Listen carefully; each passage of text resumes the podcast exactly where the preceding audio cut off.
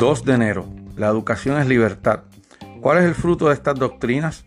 Ha de ser el más hermoso y conveniente para los verdaderos instruidos. Imperturbabilidad, ausencia de miedo, libertad. Pues en esto no hemos de hacer caso al burgo, que dice, solo los libres se le. Se le 2 de enero. La educación es libertad. ¿Cuál es el fruto de estas doctrinas?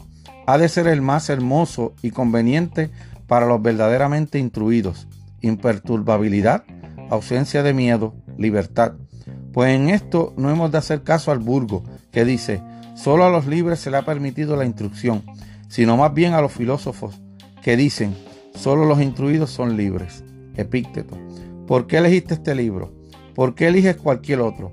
No para parecer más inteligente, no para pasar el tiempo en el avión, no para escuchar lo que quieres escuchar. Hay lecturas mucho más sencillas. Elegiste este libro porque estás aprendiendo a vivir, porque quieres ser más libre, tener menos miedos y alcanzar un estado de paz.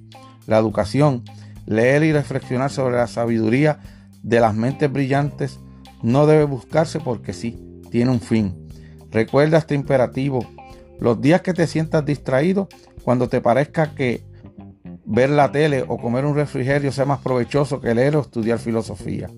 El conocimiento, en particular el conocimiento de uno mismo, es libertad.